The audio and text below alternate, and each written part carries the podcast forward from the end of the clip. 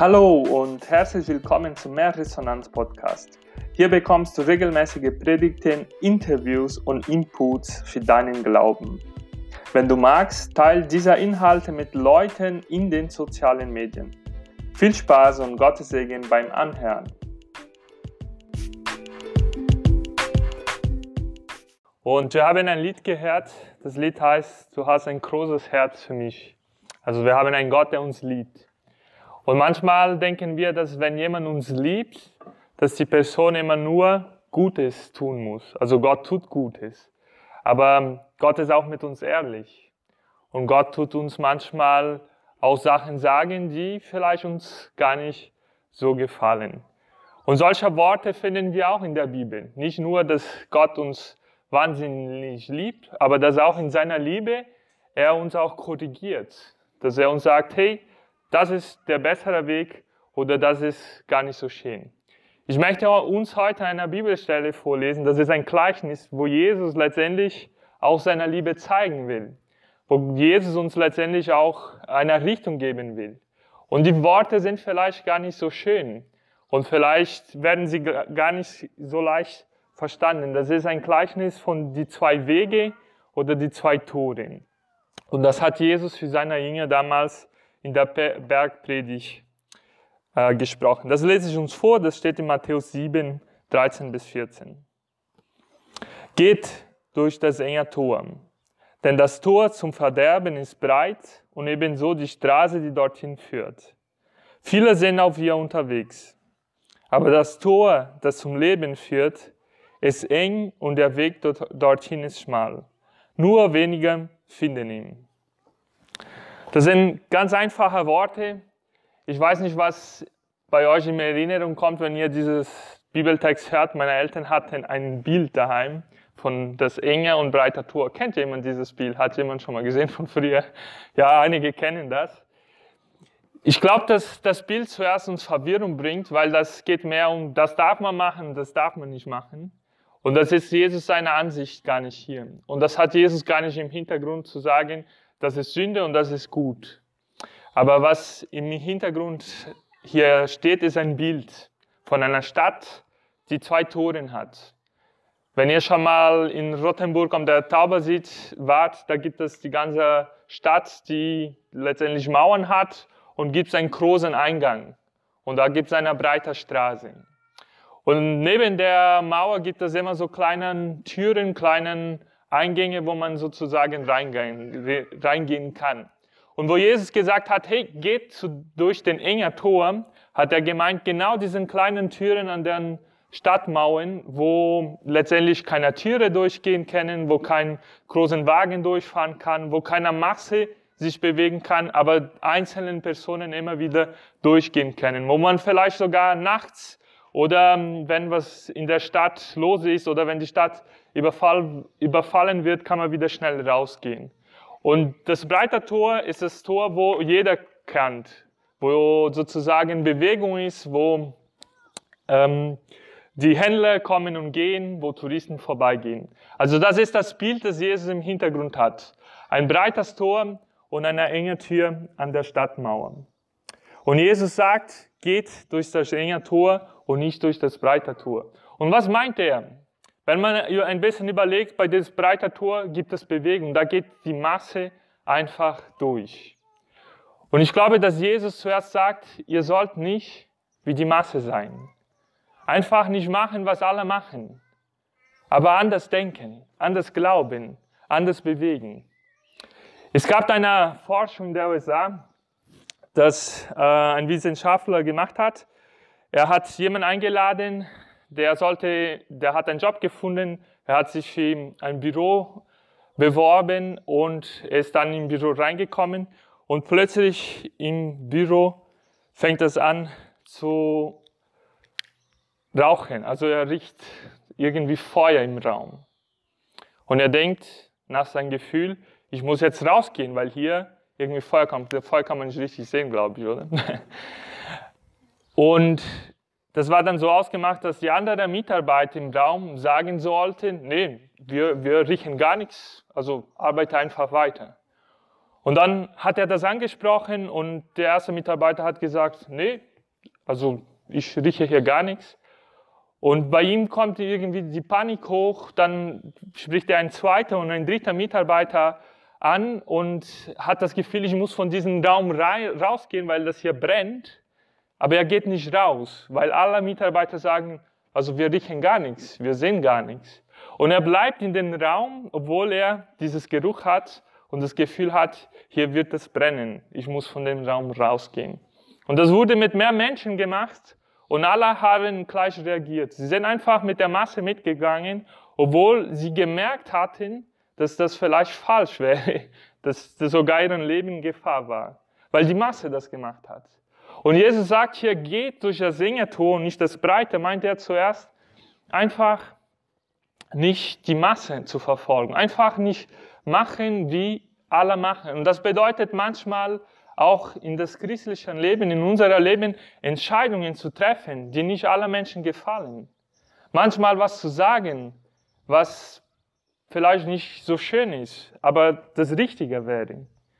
Und das ist unsere Herausforderung. Das haben auch die Christen dann, also die Urchristen erlebt. Ja, sie wurden, wurden verfolgt von, von zuerst von, von das jüdische Volk, dann von das römische Volk. Also sie wurden gehasst und müssten auch sozusagen gegen der Masse letztendlich leben und ihren Glauben leben.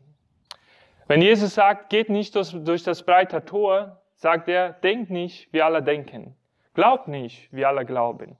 Mach nicht, wie, alles, wie alle sagen. Kauf nicht einfach, was die Werbung vor dir vorwirft. Aber denk anders.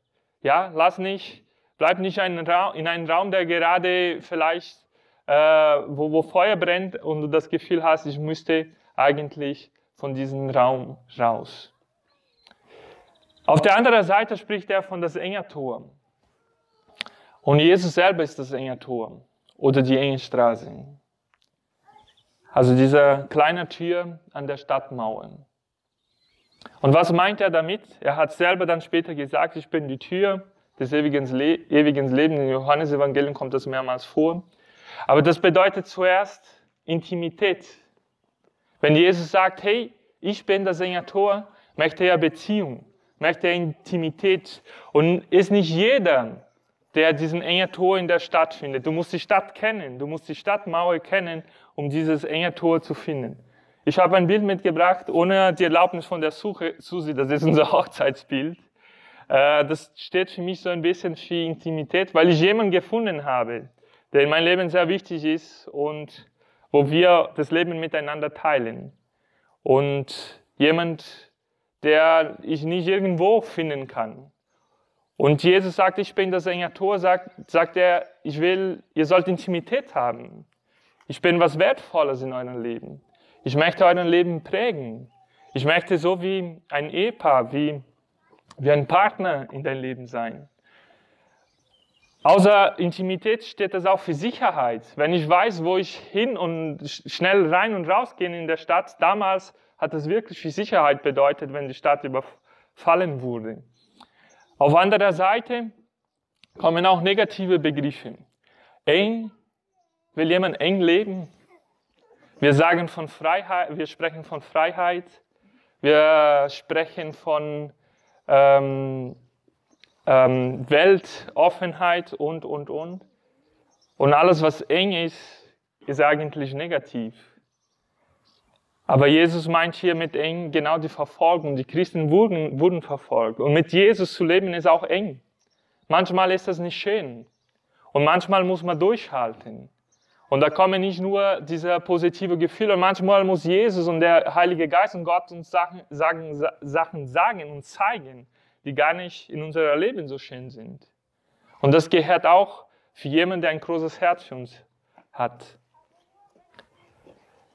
Ich habe ähm, ein Beispiel dafür, dass Menschen, die anders denken als die Masse, Menschen, die anders leben als die Masse, einen Unterschied machen. Menschen, die eng gelebt haben.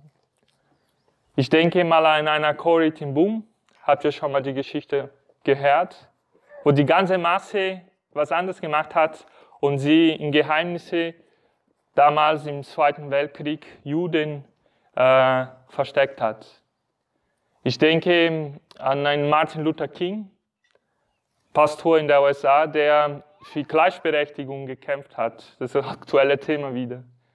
Ich denke an einen Martin Luther, der gesagt hat, Glaube ist wichtiger als eine Tradition, als Geld, als was zu kaufen. Menschen, die anders gedacht haben, eng gelebt haben.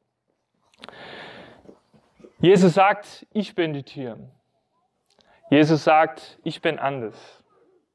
Ich will mit euch Intimität haben. Ich will vielleicht in dein Leben zeigen, wo es weh tut. Ich will dich helfen, anders zu leben. Das eng zu sein bedeutet auch, dass durch diesen kleinen Tür, also es ist keine Handel Handelsstraße, ich kann meinen Besitz da nicht mittragen. Ich kann nicht mein Wagen, mein Pferd damals, aber heute mein Auto, mein Haus, mein Helikopter, keine Ahnung, ich kann es einfach nicht mittragen. Und Jesus sagt hier, wichtig ist nicht, was man kaufen kann, was man erreichen kann, was man aufbauen kann, aber wichtig ist, was ihr seid, euer Leben, euer Wesen. Zum Abschluss habe ich ein Zitat von der Mutter Therese, der dazu passt. Jesus sagt, dass das enge Tor auch das Tor ist, der zum ewigen Leben führt. Und letztendlich mit Jesus zu leben, ist nicht einfach. Aber wir wissen, dass das zu ein Ziel bringt. Ich denke, hier hinten ist ein Hochbeet mit Gemüse und solche Sachen. Also Gemüse ist eine Sache, die gar nicht ich nicht von Natur her gerne esse. Ja, aber ich muss das essen und das tut mir gut. Und manchmal Glaube zu leben ist wie Gemüse zu essen. Es gibt Sachen, die nicht so schön sind, wo sie ja sagen, das, nee, das, das entspricht nicht der aktuellen äh, Welt, aber das tut uns gut und das führt uns zum Ziel und zum ewigen Leben. Ich lese uns noch den Zitat vor. Am Ende unseres Lebens werden wir nicht danach beurteilt werden, wie viele Abschlüsse wir gemacht haben, wie viel Geld wir verdient oder was für, ein großer, was für große Taten wir getan haben. Wir werden nach, ich war hungrig und ihr habt mir zu essen gegeben. Ich hatte nichts zu anziehen und ihr habt mir Kleidung gegeben. Ich war ein Fremder und ihr habt mich aufgenommen, beurteilt werden. Hungrig nicht nach Brot, sondern auch nach Liebe. Nicht nur ohne Kleidung, sondern auch ohne Menschenwürde und Respekt. Obdachlos nicht nur durch fällende Mauern, sondern durch Zurückweisung. Mutter Therese. Sie will letztendlich sagen, dass wichtig ist, dass wir diesen Weg gehen. Dieses Weg, der Jesus vormacht. Dieses enge Tor, dieses schmalen Weg, die manchmal von anderen Menschen nicht verstanden werden aber das richtig ist, weil Gott ein großes Herz für uns ist. Das ist echte Nachfolge. Nachfolge ist nicht immer schön, ist nicht immer die Bühne, ist nicht, sind nicht die Lichter, Ton, ein super mega Redner, ein Glauben, der nach außen gut ausstrahlt, aber es ist eine innere Überzeugung, die mich in guten und schwierigen Momenten trägt.